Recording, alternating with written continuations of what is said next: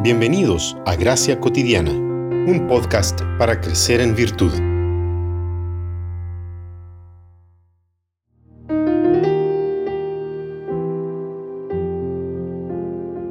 Toda escritura es inspirada por Dios y útil para enseñar, para reprender, para corregir, para instruir en justicia, a fin de que el hombre de Dios sea perfecto, equipado para toda buena obra.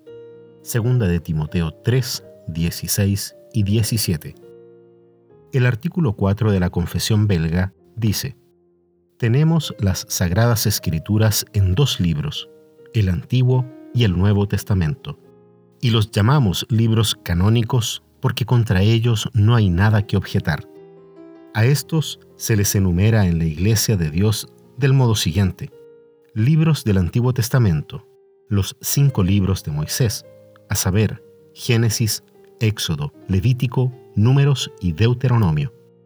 El libro de Josué, de los jueces y Ruth, dos libros de Samuel y dos libros de los reyes, dos libros de las crónicas llamados Paralipómenos, el libro de Estras, Nehemías, Esther, Job, los Salmos de David, tres libros de Salomón, a saber, Proverbios, Eclesiastés y Cantar de los Cantares, los cuatro profetas mayores, Isaías, Jeremías, con sus lamentaciones, Ezequiel y Daniel, y los doce profetas menores, es decir, Oseas, Joel, Amós, Abdías, Jonás, Miqueas, Nahum, Habacuc, Sofonías, Ageo, Zacarías y Malaquías.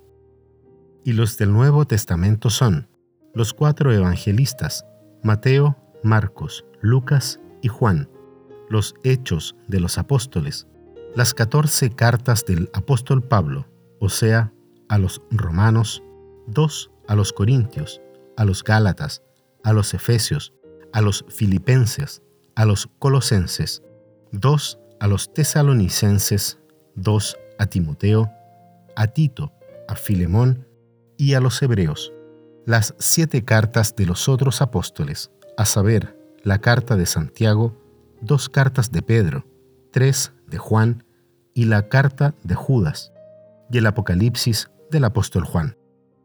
La palabra canon entró a la lengua castellana vía latín de la palabra griega canon, que era una vara usada como regla. De ese uso vino el sentido aplicado en la teología, una regla o padrón. En este contexto, podemos definir la palabra canon como la lista de los escritos reconocidos por la Iglesia como los únicos documentos de revelación divina. Cuando Cristo caminó en la tierra, el canon del Antiguo Testamento ya existía.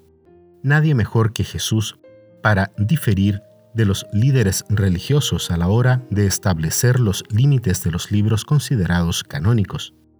Una vez que los santos apóstoles dejaron sus evangelios y cartas, los líderes piadosos de la Iglesia siguieron los mismos padrones del Antiguo Testamento para establecer el canon del Nuevo Testamento. Y no solamente eso, sino que confiamos plenamente en que si Dios quiso revelarse por medio de su palabra escrita, Él mismo la estableció por medio de su Espíritu Santo para beneficio de todos los que creen.